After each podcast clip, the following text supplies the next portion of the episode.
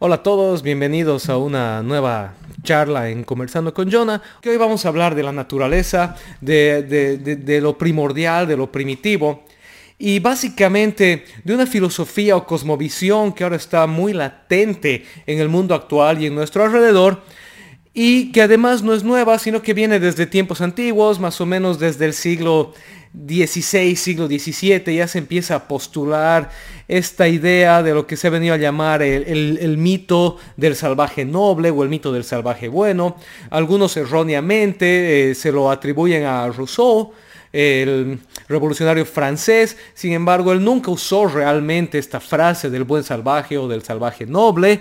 Eh, en realidad la, mención aparece más que nada en, literatura inglesa, en, novelas y otras cosas, pero sí el concepto se filtra a, la mente de, de, Rousseau y él empieza a postular esta idea de un estado primitivo del ser humano, de un estado salvaje del ser humano, de un estado primordial del ser humano, en que eh, inocente y en contacto con la naturaleza, el ser humano vive en armonía, vive en paz, eh, vive en bondad, y que, al ir llegando el progreso, la civilización, la militarización, el mercantilismo, etcétera, etcétera, etcétera, el ser humano se va maleando y, va destruyendo la naturaleza y, va oprimiendo el uno al otro, y, llegamos a la época actual. Eh, este se llama el mito del salvaje bueno porque a pesar de que la antropología y algunas corrientes filosóficas eh, lo, propaguen, la arqueología, la biología y el sentido común lo, han, lo han demostrado que es completamente falso. Y yo tengo una pregunta, y es bien sencilla. Yo te pido que salgas un minuto a tu jardín si es que lo tienes. Si no tienes un jardín, que vayas un minuto al campo, a un lugar al aire libre, en el, lugar donde tú vives, y que observes la naturaleza. Y saques un momento de tu mentalidad, esta idea del paisajismo o, del idealismo de la naturaleza, y realmente la observes con detenimiento. Siéntate un minuto. No hagas movimientos, no hagas sonidos. Ve a un lugar vacío y observa la naturaleza. Yo te aseguro que no vas a poder pasar ni siquiera una hora de tiempo sin encontrar que la naturaleza es en sí misma voraz. La naturaleza de este mundo es una naturaleza voraz. Es un ciclo natural de una cadena de alimentación en el que todos son presa de alguien o de algo. Tú mismo al sentarte a observar la naturaleza vas a sentir inmediatamente que está siendo devorado por algún tipo de insecto. Y vas a observar que todo ser vivo que se mueve o que se arrastra, y aún seres vivos que no tienen capacidad de movimiento como las plantas, son alimento de otro ser vivo. Entonces, la naturaleza en sí misma, la naturaleza, eh, la, biología de este planeta ha sido diseñada para un ciclo constante de renovación que requiere el, utilizar a un ser como alimentación, como nutriente de otro ser. Y entonces eh, esta idea del salvaje bueno, de un ser humano primitivo en completa armonía con la naturaleza, se cae por sí misma en el hecho de que la naturaleza en sí misma no está en perfecta armonía con ella. La naturaleza está en un constante movimiento en el que genera grandes ciclos de extinción, grandes ciclos de adaptación, grandes ciclos de renovación. Más allá de eso, entramos a un punto actual en el que el ser humano está viviendo una pugna de filosofías, una pugna de cosmovisiones, una pugna entre dos maneras de afrontar la vida, lo que es el teísmo y lo que es el naturalismo. El naturalismo en su sentido más... Eh, recalcitrante, que es un naturalismo ateo, que es además un naturalismo eh, fatalista, eh, es un naturalismo que ve todo como la consecuencia de una serie de, sucesos que no, han sido dirigidos por absolutamente nada, sino que son totalmente arbitrarios y que han llegado al punto en la historia en el cual hoy nos vemos. Y en, la contracara está el teísmo que ve un, un diseño inteligente y que ve una mano poderosa, una mano inteligente, una mano trascendente, quiere decir que está más allá de esta realidad, la cual ha diseñado, sostiene y dirige esta realidad. Y es irónico y es interesante ver cómo el naturalismo entra en una contradicción en sí misma, porque el naturalismo plantea que todo cuanto existe es resultado de una serie de sucesos accidentales, de, un resultado de sucesos fortuitos que han generado una cadena de eventos inanimados, no guiados, no dirigidos, simplemente accidentales, vuelvo a insistir, que han ido desarrollando eh, el, universo, el, sistema solar en el que vivimos, el planeta en el que habitamos, la, serie de, cosas para que la, vida fluya y luego la vida sin ningún tipo de guía se ha ido desarrollando hasta llegar al punto del ser humano que es la cúspide de la evolución en este momento. Y ese mismo naturalismo ateo plantea ahora en sus corrientes filosóficas contemporáneas una idea de aceptación, una idea de armonía, una idea de paz los unos con los otros. El problema es este.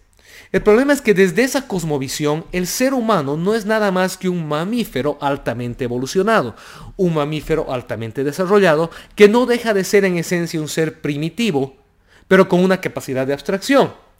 Y entonces convendría ver cuál es históricamente el trayecto del ser humano desde su punto más primitivo y cuáles son las características de los mamíferos en el planeta Tierra.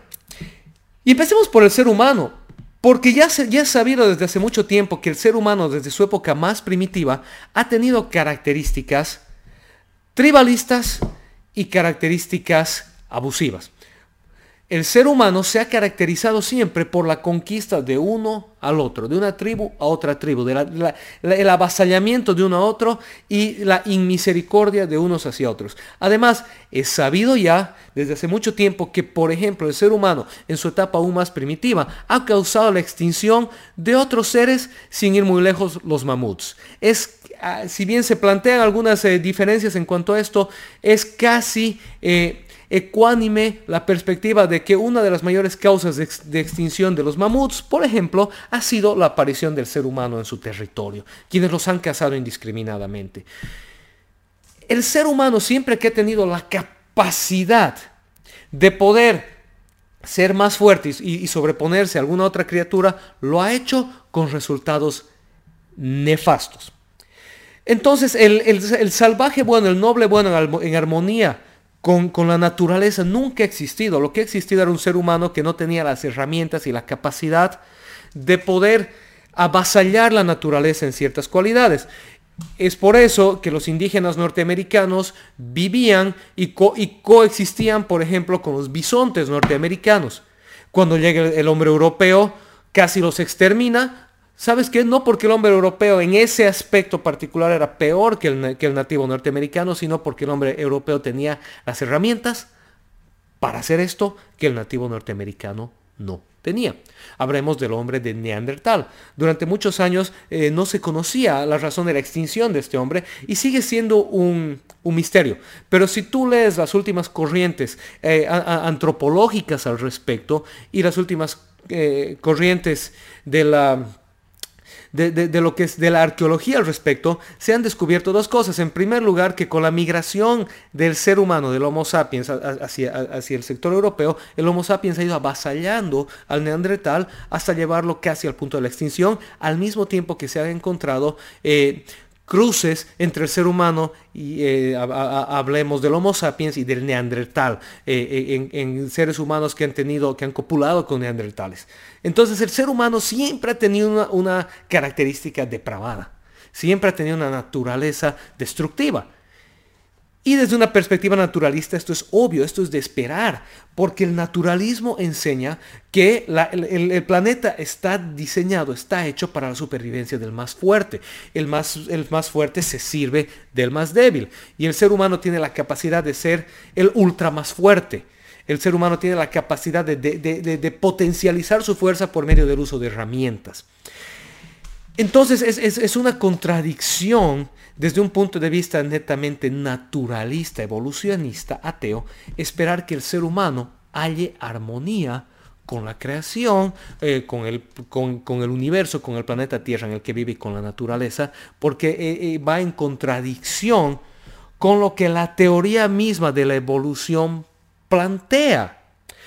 Más allá, veamos cómo se, cómo se mueven, cómo se manejan los mamíferos. Si es verdad que los mamíferos tienen características especiales como el cuidado de las crías, pero también es verdad que casi todos los mamíferos tienen características como por ejemplo, el más fuerte del grupo reina sobre el más débil. El más fuerte del grupo se reproduce mientras el más débil es desechado. Y esto se ve en todo tipo de, animales que tienen eh, una, característica de familiar, una característica grupal. Lo puedes ver desde los leones hasta los lobos, etcétera, etcétera, etcétera. Donde tienes un macho alfa, un macho dominante que se reproduce con todas las hembras, que tiene crías y que sirve de protector mientras se reproduce. Y cuando este macho envejece, aparece otro macho joven, lo destierra y si cae esto en el momento de copulación, pues el macho joven devora, asesina, canibaliza a las crías del anterior macho alfa, porque quiere perpetuar su genética y esto es, está enmarcado en la naturaleza. Vemos animales como los delfines o las ballenas orcas que cruelmente juegan con sus presas y está documentado que las ballenas orcas, por ejemplo, muchas veces matan y cazan por diversión, al igual que animales como los delfines o algunos felinos que están documentados jugando con sus presas por pura diversión. Y el ser humano, al ser desde esta perspectiva naturalista, nada más que un mamífero evolucionado, pues va a tener también esta misma característica, esta característica de, agruparse en tribus y de, tener una, una, necesidad de procreación y de sostenimiento de la especie, al mismo tiempo que tener una necesidad natural de querer destruir a toda posible competencia. Y vemos que el ser humano, desde que tenemos historia, ha estado en una constante guerra entre vecinos, entre unos y a otros, eh, en, atrocidades, en maldades, en destrucciones inhumanas. Y avanzamos al siglo XX, el siglo por excelencia del, del gran poder de las sociedades ateas naturalistas y vemos entonces a la Rusia comunista, a la Unión Soviética, vemos a la China comunista y vemos a, la Corea del Norte y todas estas sociedades que se han caracterizado por un dominio naturalista ateo comunista. ¿Y qué encontramos? Que los mayores genocidios, los mayores abusos, las mayores persecuciones de la humanidad se han gestado en estas sociedades.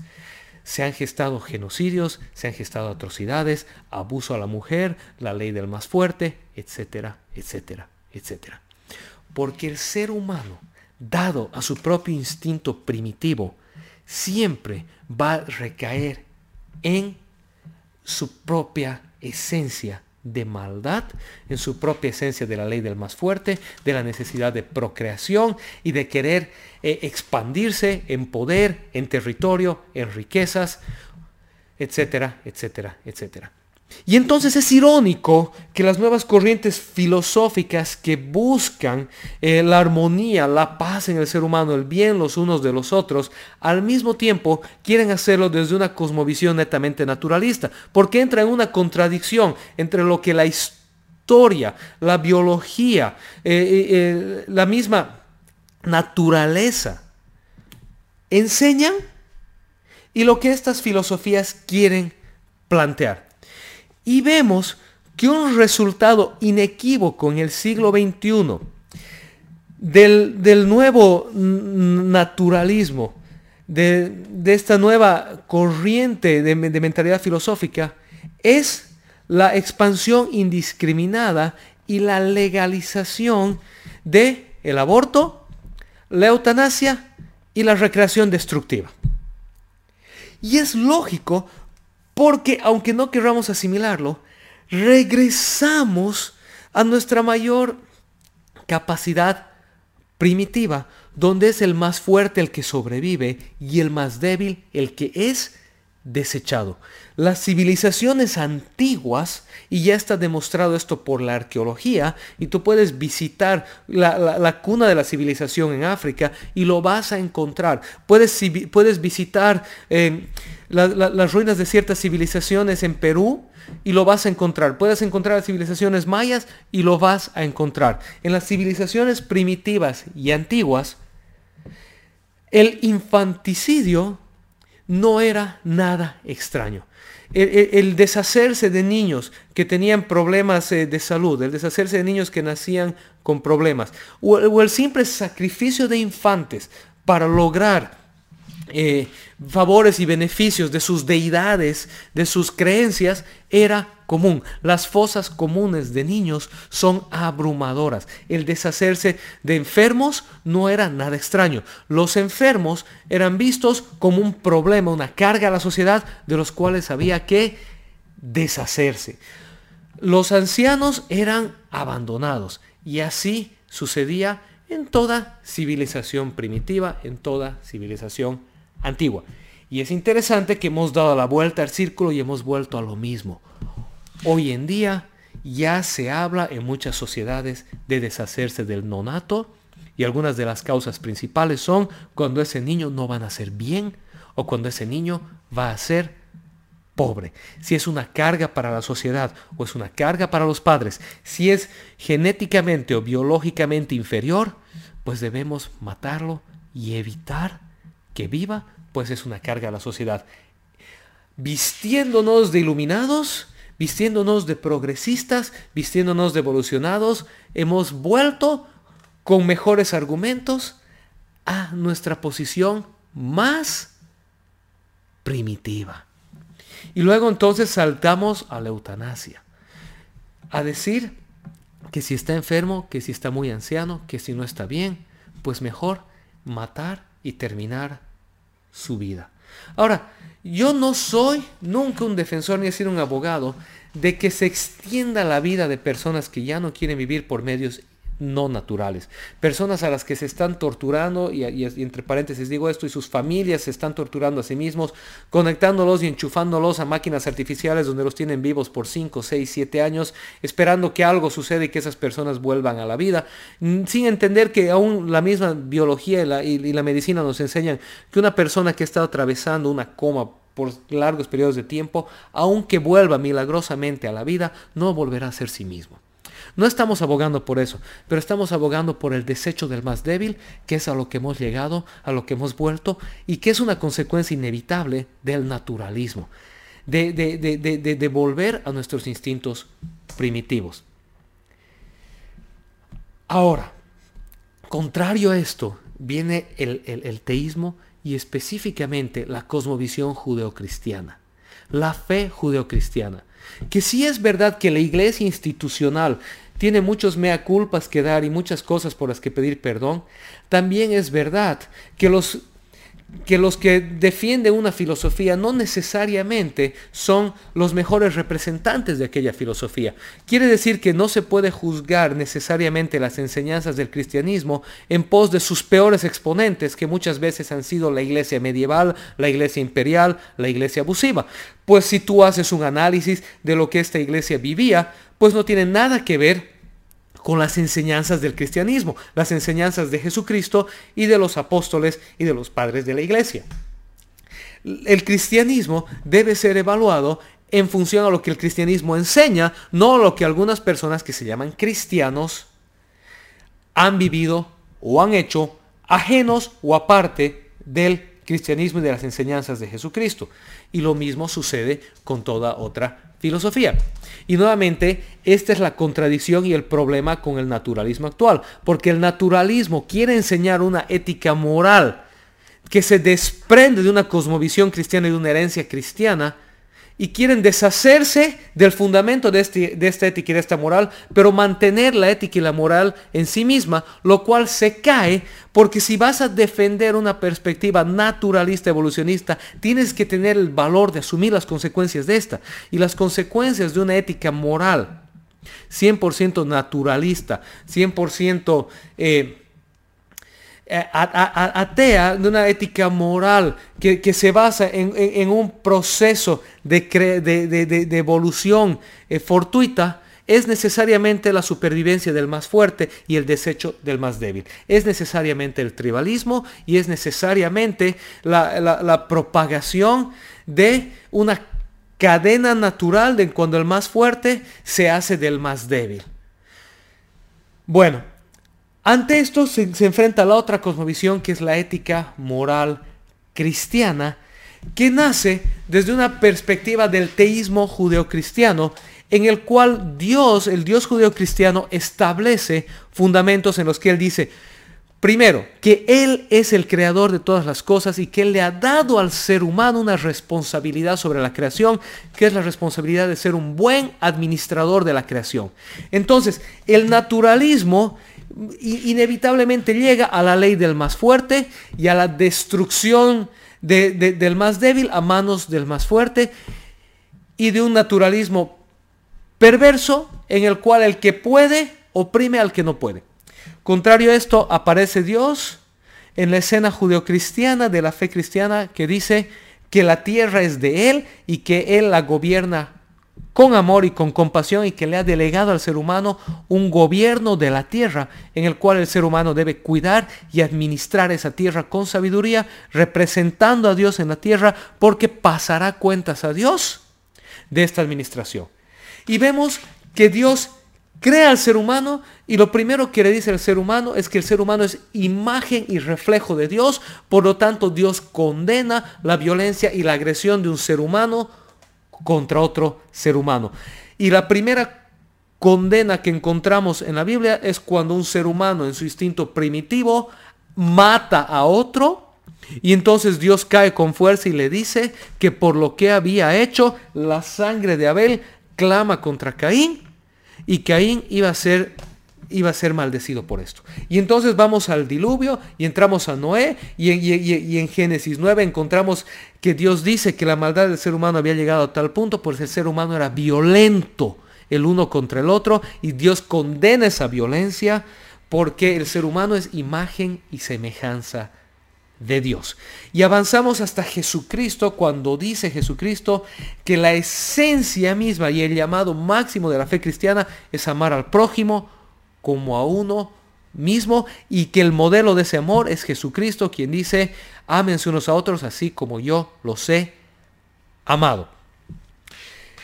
La cosmovisión judeocristiana, la fe cristiana, el teísmo cristiano entonces plantea que el ser humano no es el resultado de un proceso accidental, de un proceso sin guía, de un proceso evolutivo en el que necesariamente el más fuerte se sirve del más débil, sino que el ser humano es el resultado de la infusión de la esencia divina en una creación especial que tiene la tarea de representar la administración de Dios en la tierra. Y esta administración se representa por el cuidado del planeta, a la vez que el cuidado los unos de los otros, la defensa del más débil que está, que está fundamentada en la ley de Dios, tanto en la ley del Levítico como en la ley del Deuteronomio, como en la ley del Nuevo Testamento, que lo encontramos por ejemplo en libros como Santiago en el Nuevo Testamento, donde se exhorta a cuidar al más débil, se exhorta a cuidar al desposeído, se exhorta y se insta al pueblo de Dios, al ser humano, representante de Dios en la tierra,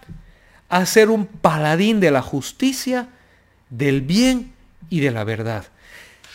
Entonces hallamos que hoy nosotros vivimos la herencia de esta fe judeocristiana. Cuando el cristianismo empieza a avanzar en Europa y llega a las Américas, se empieza a, campear una cosmovisión, una fe, una ética moral que decía el huérfano, la viuda, el extranjero, el pobre, es ser humano igual que el rico, que el fuerte, que el sano. Y debe ser defendido y debe acceder a derechos. Y entonces vemos que los monjes durante la, etapa clásica y luego durante la etapa de la Edad Media empiezan a abrir espacios para dar cabida, para dar apoyo al enfermo, al débil, al pobre, al huérfano, al desposeído. Y ahí nacen los hospicios que dan lugar a los hospitales después y a los hospedajes.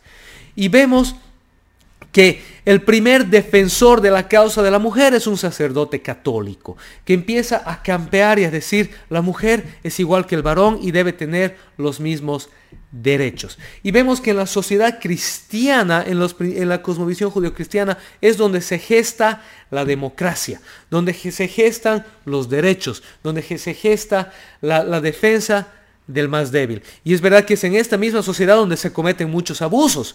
Pero lo que tenemos que tomar en cuenta, y esto es fundamental, que los abusos que se cometen en las sociedades judeocristianas no son únicos a estas. Se cometen en todas las sociedades alrededor, al mismo tiempo que se cometen en las sociedades postcristianas, como ya se han mencionado, por ejemplo, en la Unión Soviética, en la China comunista y en la Corea del Norte. Entonces, la maldad intrínseca al ser humano, la maldad de abuso, la, maldad de, destrucción, la maldad de asesinato, no es única en las sociedades judio-cristianas, es intrínseca al ser humano en toda sociedad, en todo tiempo, y esto está factualmente demostrado por la arqueografía, por la geología y obviamente por la antropología sincera y genuina. Lo que es único a las sociedades judeocristianas es que en las sociedades judeocristianas se gesta al mismo tiempo contra naturaleza un espacio de, búsqueda de la paz, de la armonía, de la defensa de los derechos universales, de la defensa del más débil, de la igualdad, del trato del enfermo, etcétera, etcétera, etcétera. Y esto es contra naturaleza.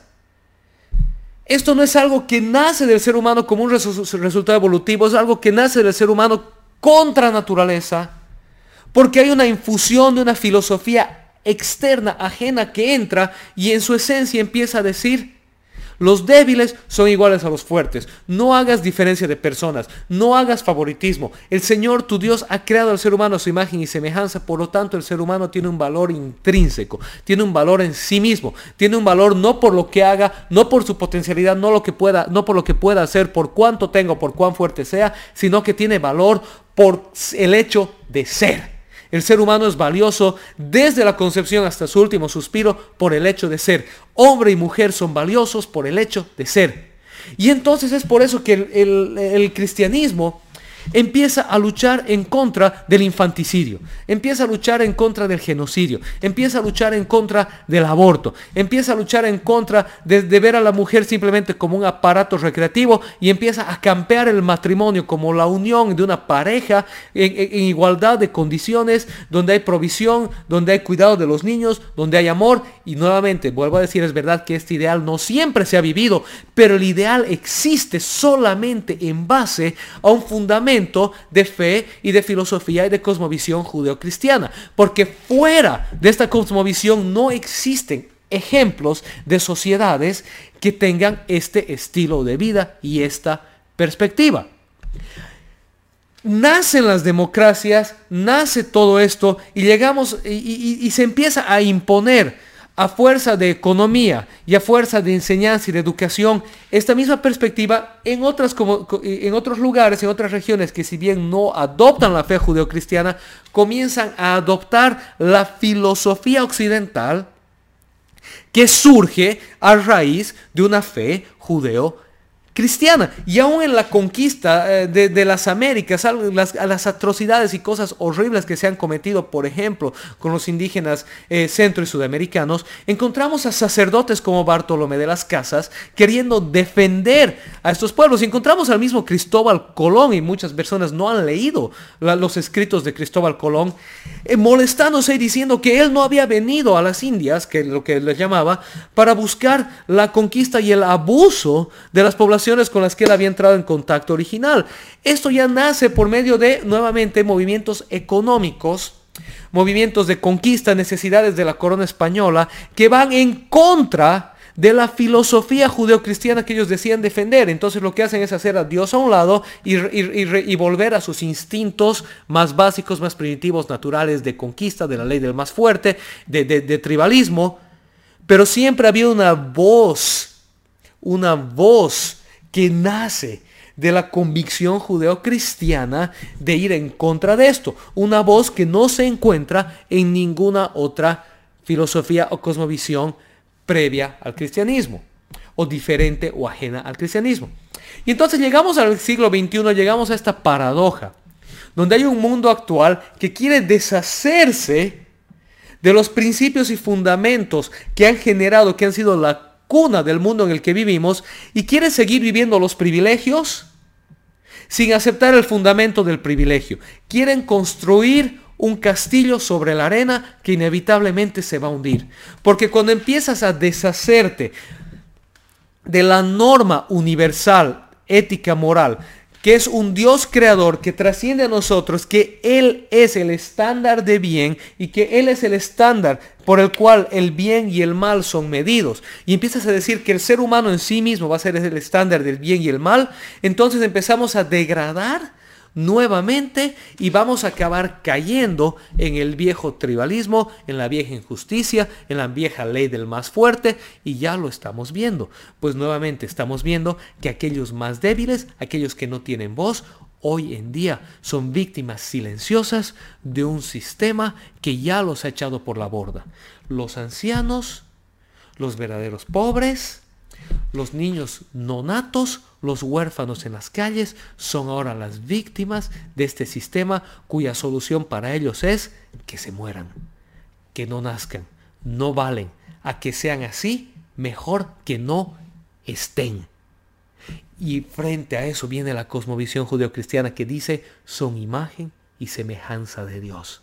Merecen la vida, merecen la oportunidad y tienen valor en sí mismos. Y vemos ahora un sistema de división, de odio, que enfrenta a hombres con mujeres, a, a, etéreos con homos, y, etcétera, etcétera, etcétera, y que genera, eh, que genera rabia, que genera ira, y en medio de eso bien, sigue entrando un sistema eh, de fe que dice, ámense los unos a los otros. Finalmente digo, la iglesia sí tiene una labor y una tarea de ser el campeón, la campeona de los derechos del más débil, del desposeído y de la mujer. La iglesia tiene la labor de estar en la pancarta delante denunciando las injusticias que hoy se cometen contra la mujer, del abuso, del machismo, de la violencia, del alcoholismo. Pero ¿sabes qué? Al mismo tiempo la iglesia tiene el llamado y la necesidad de plantarse firme y decir, lo que hoy vivimos es el resultado de la victoria de Cristo, de la, de, la victoria de la cosmovisión judeocristiana en el mundo occidental. Y al deshacernos de esa cosmovisión, inevitablemente estamos volviendo a caer en el autoritarismo, en la hipocresía y en deshacernos del más débil. Hoy yo solamente quiero hacer una reflexión que es sumamente importante y necesaria para que el mundo en el cual hoy vivimos, el mundo que conocemos, en el mundo en el que hay igualdad, en el que hay democracia, en el que hay derechos, en el que hay libertad de expresión, etcétera, etcétera, etcétera, se sostenga y no sea destruido, necesitamos retornar al fundamento sobre el cual se ha edificado ese mundo. Y el fundamento es el teísmo cristiano que llama al ser humano a ser imagen y semejanza de Dios, valioso en sí mismo por el hecho de ser y no por el hecho de hacer, y que llama al hombre a tener una responsabilidad sobre la creación, sobre la naturaleza, y que llama a la naturaleza creación de Dios otorgada para el ser humano. Toda otra cosa nos va a llevar inevitablemente a la destrucción, a la ley del más fuerte, al enfrentamiento los unos con los otros y a construir castillos sobre la arena que se van a hundir y se van a caer y que van a retornar al viejo tribalismo donde es la ley del más fuerte y donde el más débil es presa de aquel que lo puede oprimir simplemente por el derecho que tiene de hacerlo. Meditemos, leamos, informémonos y no caigamos en las pancartas, filosofías baratas y, propaganda que hoy se nos está vendiendo por personas que sí tienen agendas nefastas y que se enfrentan y afrontan a Dios porque no les conviene que la cosmovisión y la fe que hasta el día de hoy han llevado al mundo al lugar de privilegio en el que hoy vivimos sigan avanzando.